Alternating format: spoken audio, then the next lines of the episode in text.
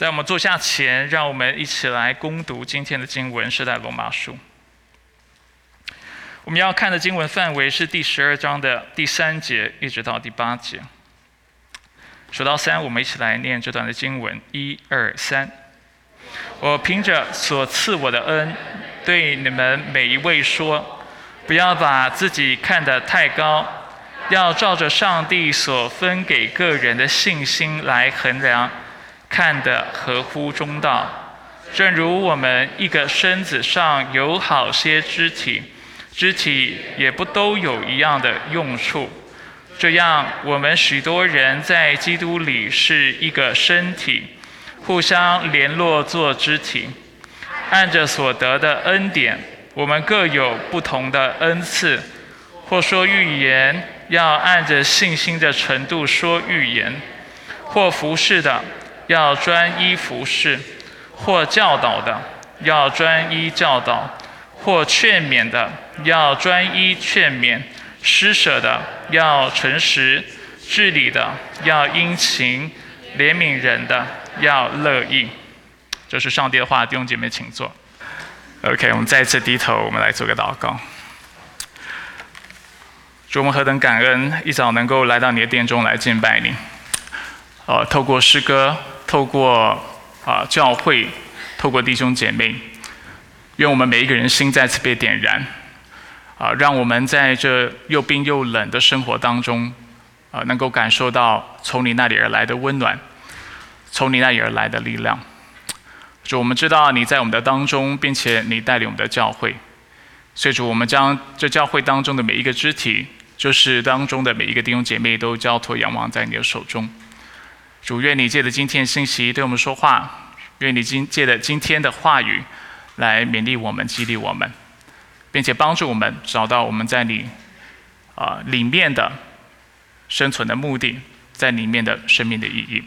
愿一切的荣耀归给你，我们感谢你。以上祷告是奉靠主耶稣基督的圣名求。转眼间暑期就要过去了，我不知道大家感觉如何啊？我是有一点。失落，因为一开始我的预想是暑假期间我应该会更闲才对，而且当时我们在进入暑期的时候，呃，我们教会做很多的变动，啊，就是停止了很多的侍奉，比如说小组施工都停了，然后也停了我们的主日学课程，就是海德堡。药理问答，啊，还有其他的服饰，然后希望在暑期期间呢，我们就有更多休息的时间，大家可以互动，甚至我们也开始了这个户外的。啊，小组户外活动的小组，结果竟然这户外活动小组我一次都去不得，去不成，就因为施工实在是非常非常的繁忙。哈哈哈那暑期要过了，这意味着什么呢？意味着我们要恢复我们一些常规的聚会，尤其我们小组的聚会。啊，所以请大家记得九月十八号开始呢，我们会恢复我们的。小组聚会，那除了恢复小组聚会之外呢？因为我们现在暑期已经过了，进入一个新的侍奉的季度，所以我们也希望借着这个机会，邀请大家参与在教会侍奉的阵容当中。这就是我们今天的信息。这就是为什么我们今天没有再继续谈旧约，因为我们这段时间读经进度都还在旧约里。但是我们从当中抽离，然后希望跟大家谈谈什么是服饰。啊，所以我们借着今天的信息，我们会一起来思考服饰是什么。我们会来思考服饰该有的态度，就是我们要如何服饰，以及我们为什么要服饰。所以我们看一下今天的信息大纲。今天要谈到三点：什么是服饰？So what is ministry？所以我们首先主要谈的是 ministry，当然它也是呃 our service before God。那什么是 ministry？然后再谈到如何服饰，how to serve。那主要谈到的是态度。然后最后我们要谈到为什么要服侍。首先我们来看看什么是服侍。服侍作为一个动词呢，简单来说就是为上帝或为人来服务。如果这是一个行动的话，为上帝或为人服务。如果把它当成名词的话，就是为上帝和为人所提供的服务。不需要在另外一个投影片哈，大家懂我的意思。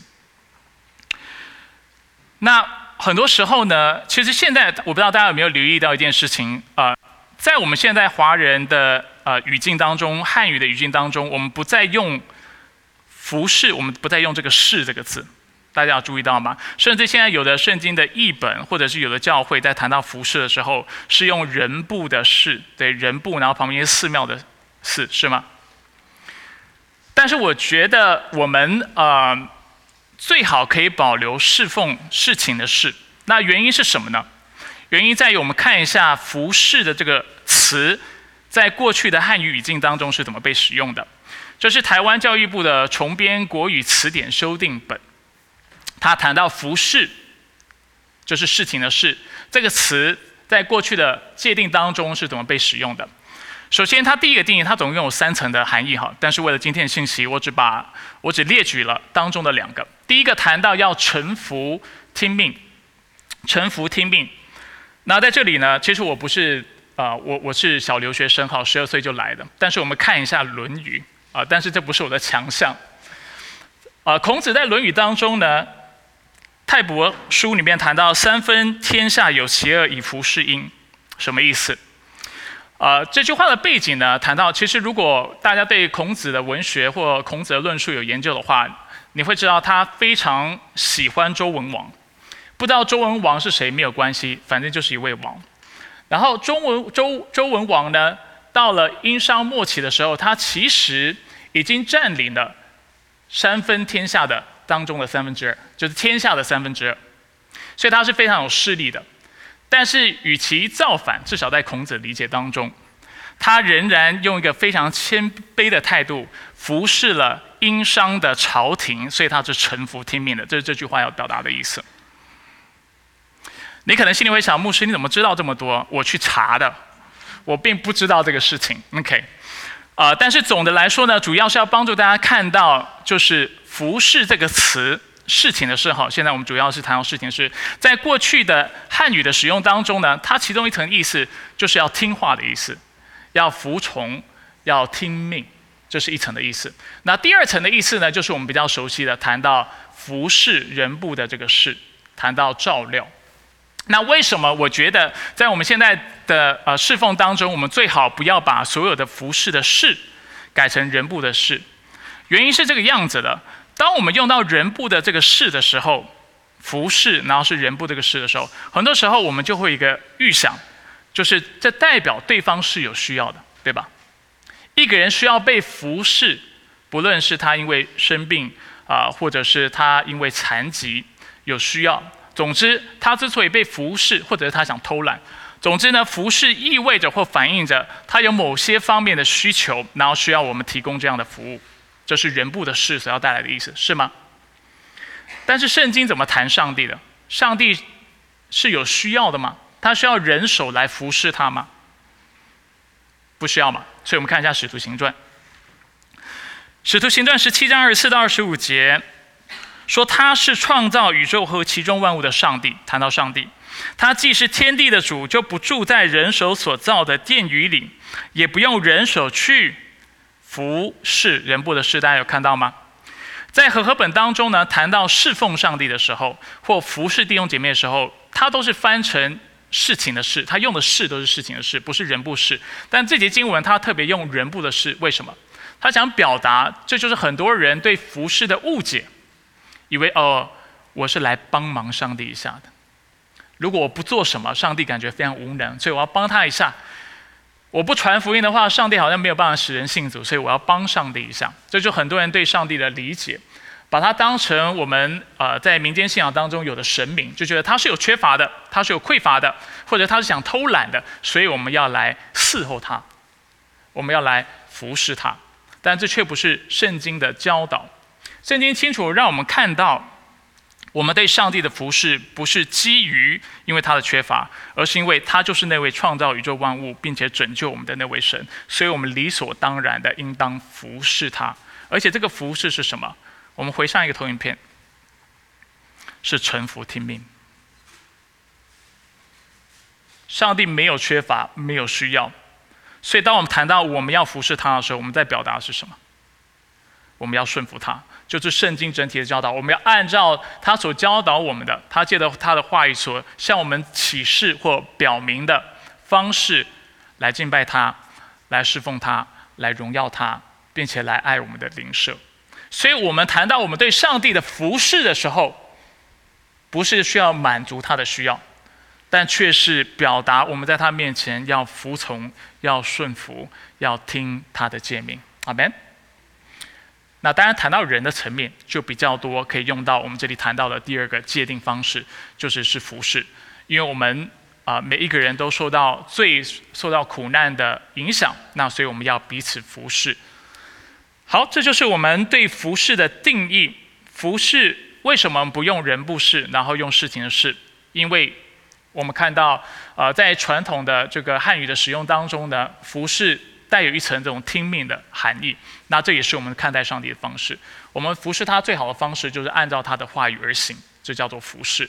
那同时在这样的一个理解当中，我们也要去爱我们的弟兄姐妹，去补足他们的需要，甚至是慕道友、非基督徒，我们都一样用爱心来相待，去帮助他们。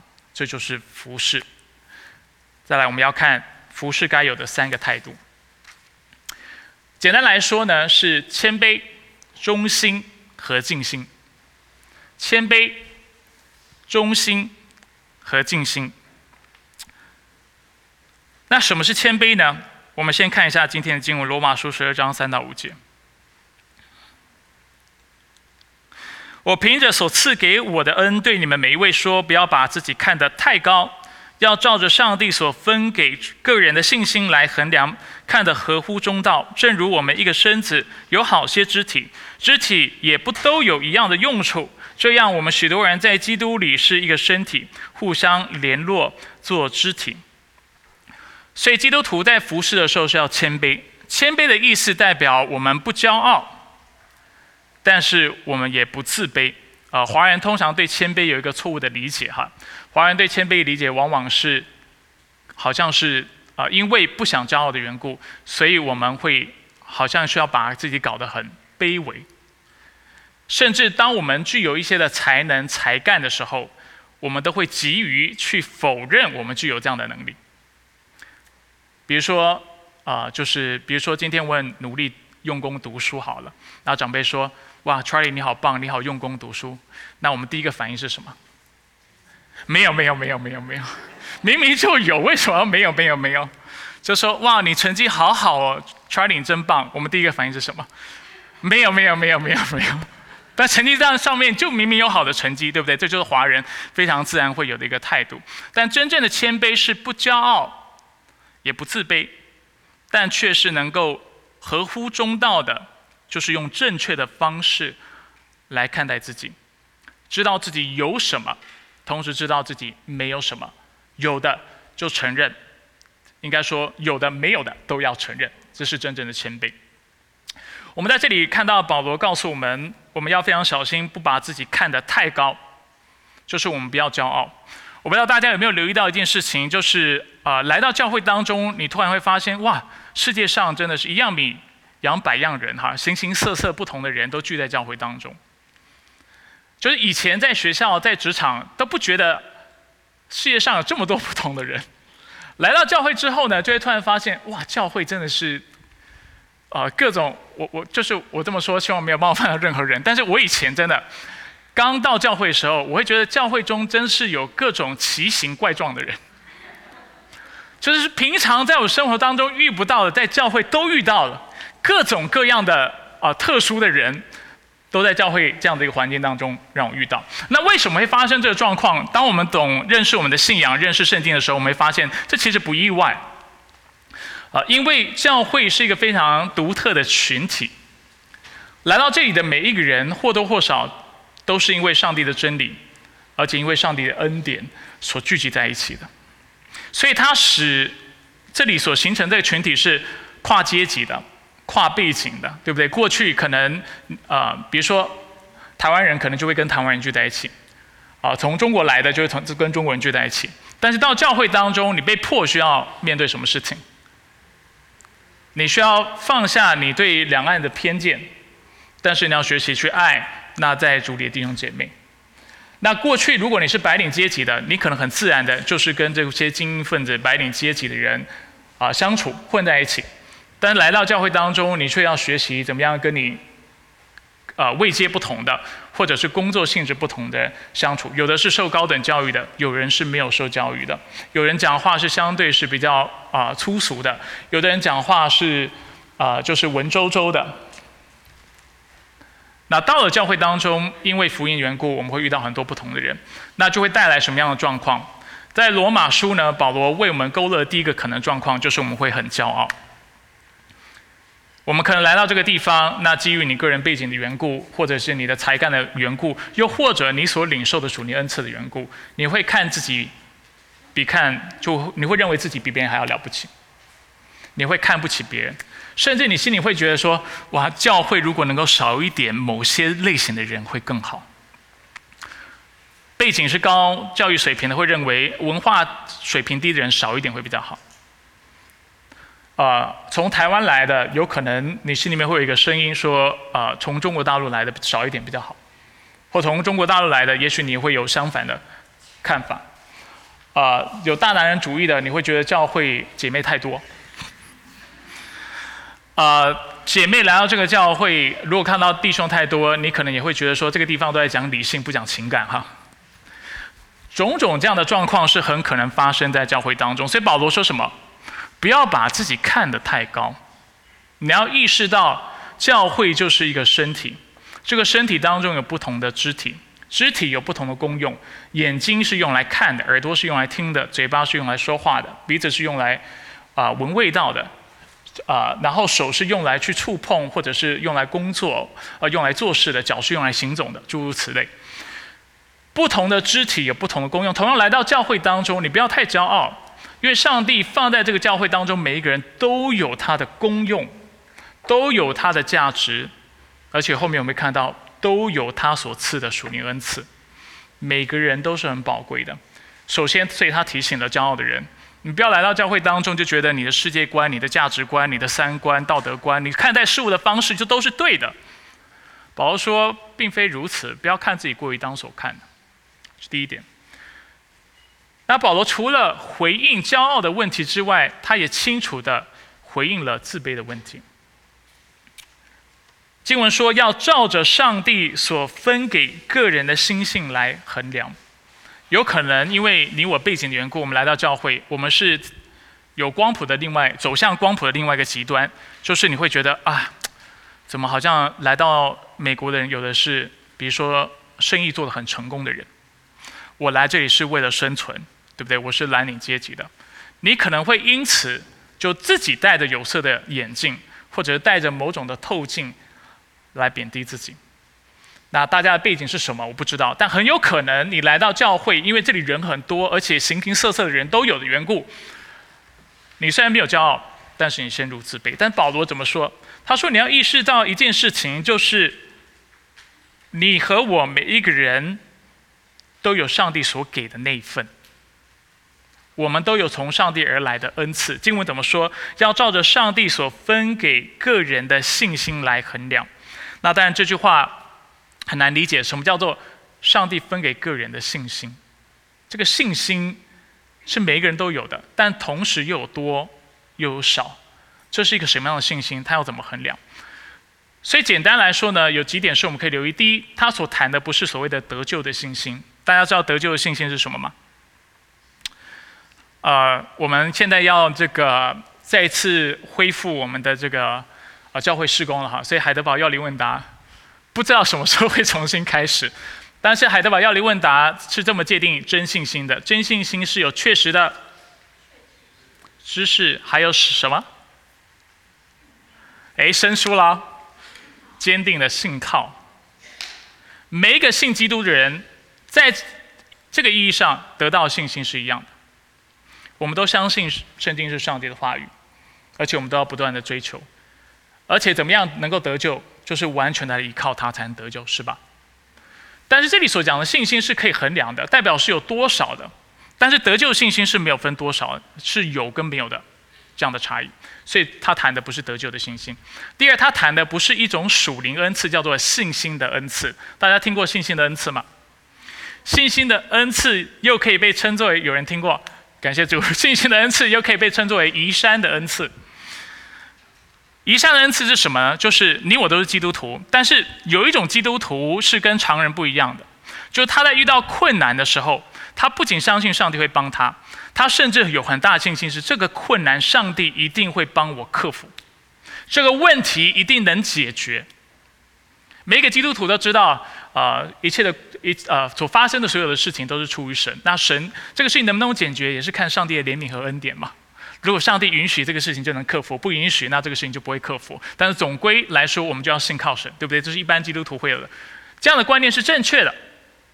有信心恩赐的人却不一样，他说这个事情就一定会克服，这叫做信心的恩赐。那我们要问一个问题：这里所谈的是信心的恩赐吗？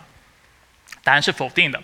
为什么我知道是否定的？因为他。清楚的告诉我们，这里所谈的信心是赐给每一个人的。大家有看到吗？要照着上帝分给个人的信心，代表每一个人都有，是吧？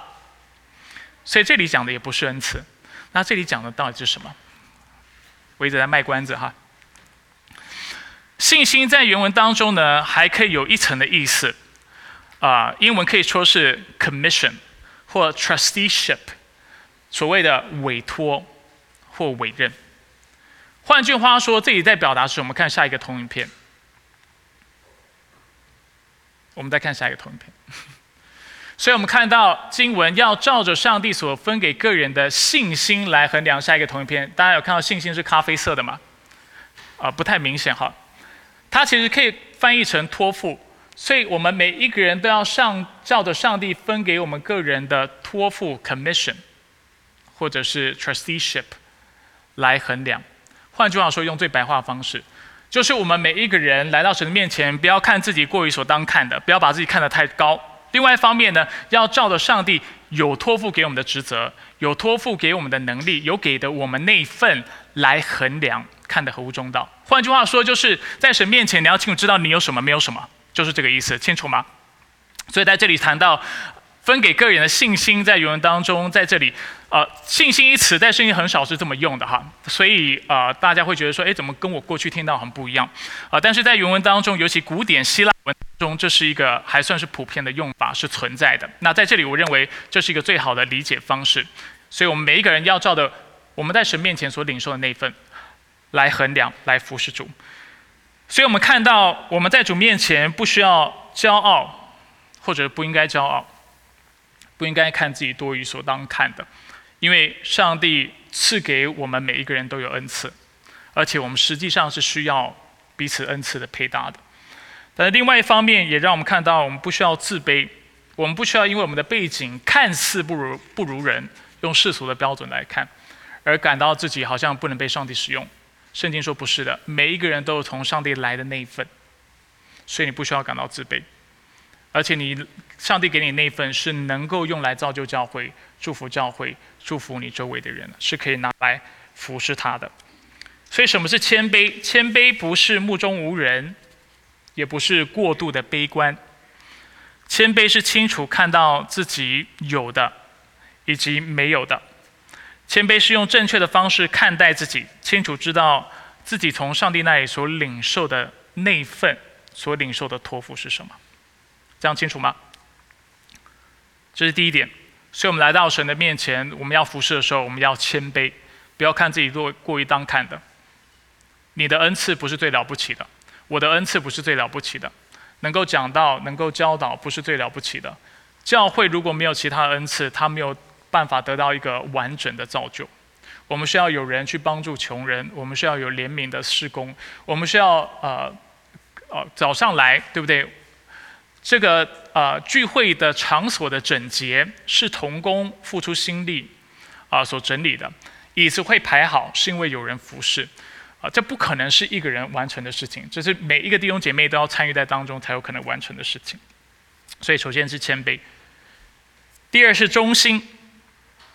既然我们每一个人在上帝面前都有我们都有属于我们的那一份，我们自然要忠心的尽责的来用它。我们看一下罗马书十二章六到八节的。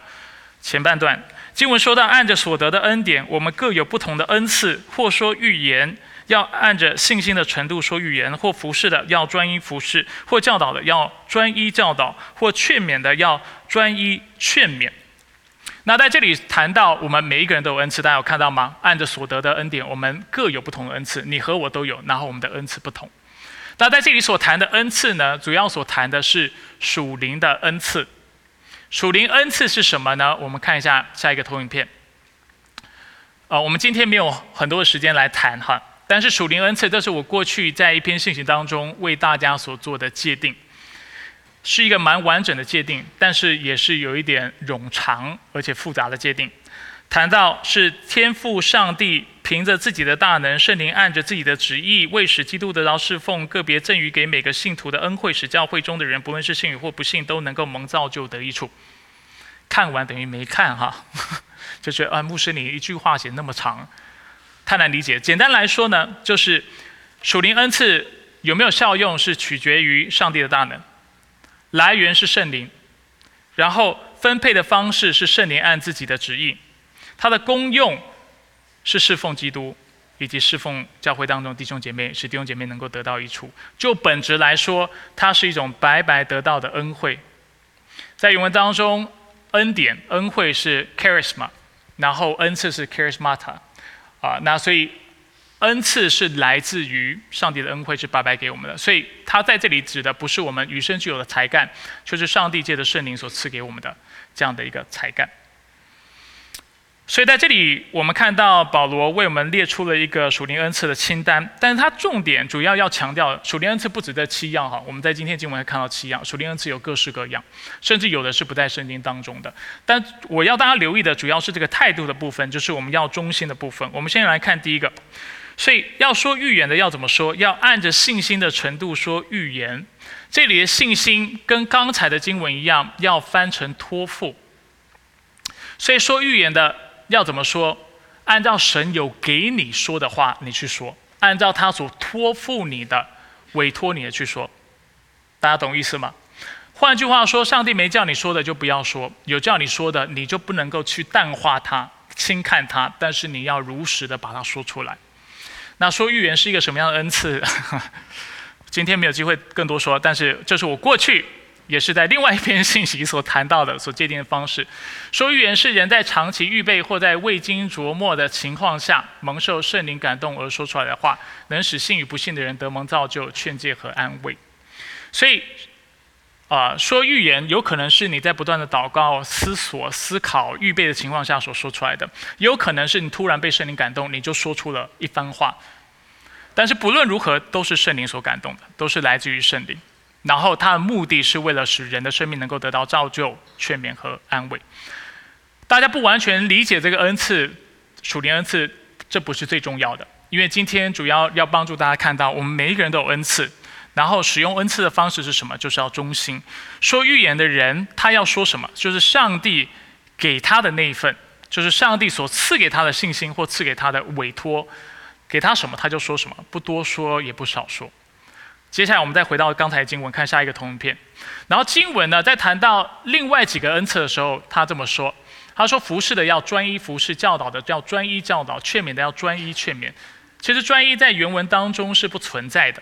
但是为什么中文圣经是这么翻呢？它主要是要让你知道，基本上我们人要怎么服侍，就是你有什么你就拿什么来服侍。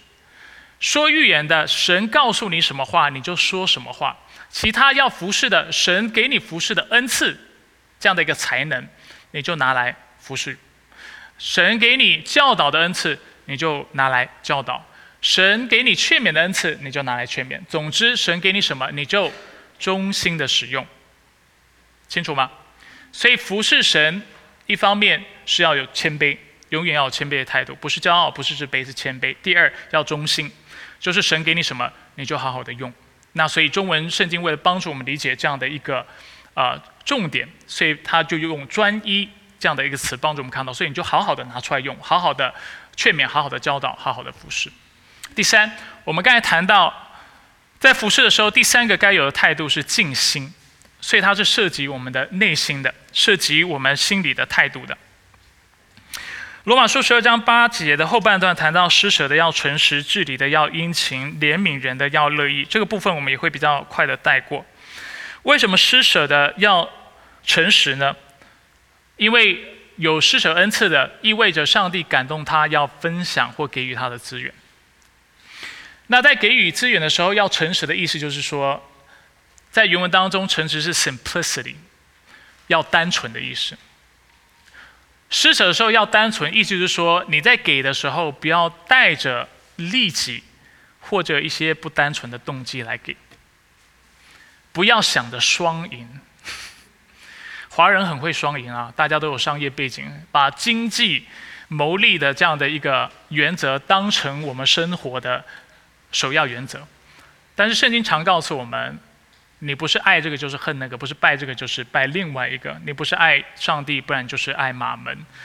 借此让我们看到，有些时候双赢的原则是需要摒弃的，因为当你在给予的时候，还在想我给的时候顺便就可以为我带来什么好处的时候，你不知不觉你其实是在为自己在做这些好事。我们也常说，基督教跟其他信仰最关键的差异在哪里？我们做好事不是为了积功德。而是因为上帝已经拯救了我们，所以我们做好事。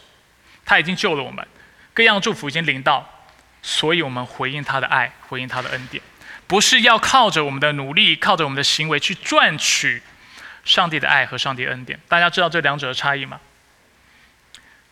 所以很多时候我们会说，基督徒跟非基督徒在做善事的时候，有着两种很不一样的动机，或者其他信仰的人。差异就在于，基督徒做善事不是为了自己，是单纯为了别人。所以施舍的要诚实，要单纯，不要想着双赢。你越想着双赢，你就会越想着单赢。所以就是要静心，或者是要有一颗清洁的心。静心是。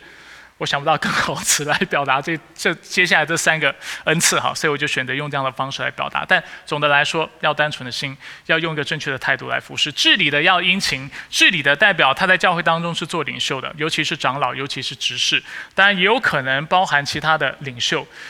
那有治理恩赐的呢，通常会比别人忙，因为你被赋予一个更大的职责，就是你要去监督、管理、治理整个教会。而治理的人也常常会犯另外的错，就是他会觉得他想要过一个跟其他弟兄姐妹一样的生活，他会想要偷懒，他想要他其他人都没做，我为什么要做？但却没看到，因为上帝给我们这样的恩赐，就是治理的恩赐。上帝让你做领袖，所以你要好好的做。但是很多时候做领袖的，我们会一个，我们会有惰性，我们会觉得我也想跟其他弟兄姐妹一样啊，我也想要。不做带领，每次都要做带领，好好累哦。要以身作则，然后又要头头是道，然后弟兄姐妹不听，又要就是谦卑的、有耐心的去引导。然后要治理，要想好多的施工的策略方法，然后不断去思考我们怎么样服侍弟兄姐妹，怎么样造就他的生命。某某某在生病的话，我们要怎么去探访他？某某某有抑郁症，我们怎么为他祷告？某某某最近要回台湾，我是不是为他做一个回台湾的祝福祷告，对不对？然后我们很自然，我们就说，那那我就不想做了。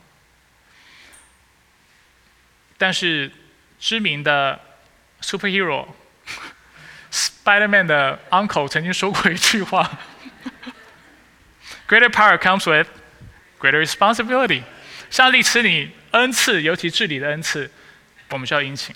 在怜悯人的要呃乐意。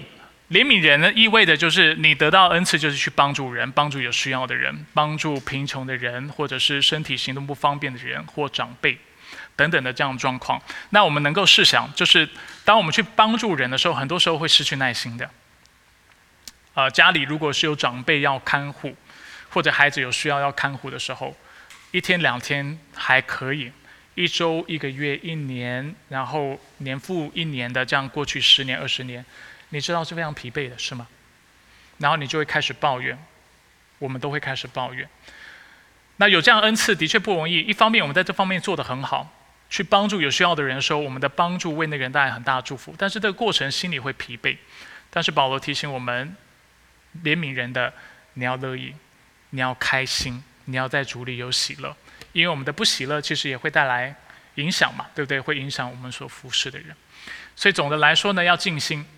就是不是只是外表做对的事情，但是心里要有正确的态度，啊，当我们去啊施舍给予的时候，我们要有单纯的心。啊，去服侍弟兄姐妹的时候，不要偷懒，不要想着要过跟大家一样的生活，因为上帝给你更多的职责，你就要更多的去服侍。耶稣基督来到我们当中，不是要被人服侍，乃是要服侍人，出人多人的暑假。如果耶稣偷懒的话，我们就完蛋了，不是吗？同样的，有领受恩赐、治理恩赐的，也要殷勤来治理；怜悯人的，要乐意。所以总的来说，第二点谈的是什么？第二点谈的就是我们要谦卑、忠心、尽心来服侍神。最后，我们要谈为什么要服侍。简单来说，是因为福音的缘故，因为福音。当我们忽视福音的时候，我们会陷入两种的极端。我们教会常讲以福音为中心的生活。或者是我们所做的事情要以福音为中心。我们所表达和暗示的，就是很多弟兄姐妹常常忽略两件事情，或者是低估两件事情。第一是低估罪，第二是低估上帝的恩典。什么叫低估罪？我们看下一个同影片。低估罪的人会说：“教会非我不可。”他会觉得我这么有才干，我这么有恩赐，我在基督里如此的宝贵，教会需要我。但是这样的人是低估罪，为什么？因为他没有看到，他虽然能够带来恩赐，他也会带来他的个性的残缺，把他个性的残缺带到教会当中，把他的软弱带到教会当中，把他的罪带到教会当中。所以，当我们觉得我们自己在教会当中很重要，当我作为牧者，相对大家因为每周都要看到，我会觉得我很重要。但是，当我有一个这样态度的时候，教会就有祸了。因为这代表我没有看到我需要弟兄姐妹的包容，我的生命需要弟兄姐妹的监督，我也需要，不是教会需要我，是我需要教会。上帝拣选我，教会不是我选的，要不要加入的？教会是圣灵感动我们，使我们加入的。大家懂我的意思吗？没有圣灵的工作，我现在讲的是普世的教属灵的教会哈，不是只是一个建筑物，不是只是加入一个教会的会籍。我现在所谈的是，今天我们真的能够成为教会的一份子，这个身体当中的肢体，是因为耶稣基督在十字架上所做的工作，是因为圣灵的感动，使我能够加入。没有神的工作，没有人能够加入教会的。当我非常得意洋洋的或自以为是的认为说教会非我不可的时候，那就有祸了。因为这意味着我们完全没有看到我生命当中的缺陷，以及我何等需要教会，我何等需要教会来亲近神，我何等需要弟兄姐妹服侍我，不是只是我服侍他们，我何等需要弟兄姐妹监督我的生命，使我在服侍当中也能够不断的成长。所以这是第一个错误的态度，不是因为教会非我不可。第二种错误的态度，不是因为你我是可有可无的。所以前面那个是骄傲会有的表现嘛？后面是自卑，我们称这为低估上帝的恩典。很多人信主之后，他还是觉得自己一无不是。信主之后，他会觉得，因为他的教育水平，因为他的婚姻所经历过的事情。他的家庭状态、他的背景等等，他会认为我没有办法服侍神，我没有办法在教会当中起非常大的作用。这个问题，这样的人可能很清楚看到自己的罪和软弱，但是他完全低估了上帝拯救、更新、翻转、赐福的大能。上帝能够使用教会当中每一个肢体，这是这段经文所告诉我们的。每一个人都有属灵恩赐，而且教会需要各样的属灵恩赐。好不好？跟你旁边人说，教会需要你。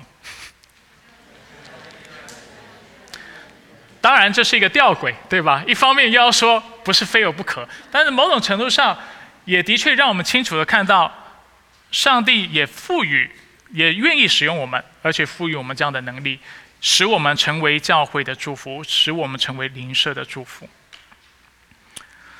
那当我们在服侍的时候，不是以一个福以福音为中心的态度的时候，我们就会略过对罪和对恩典的这样的一个理解来应用。啊，比如说，我们可能今天听到哦，牧师说，啊，教会不是非我不可，所以我们就开始有观念，就是教会没有我也无所谓，对不对？这是另外一种极端的应用。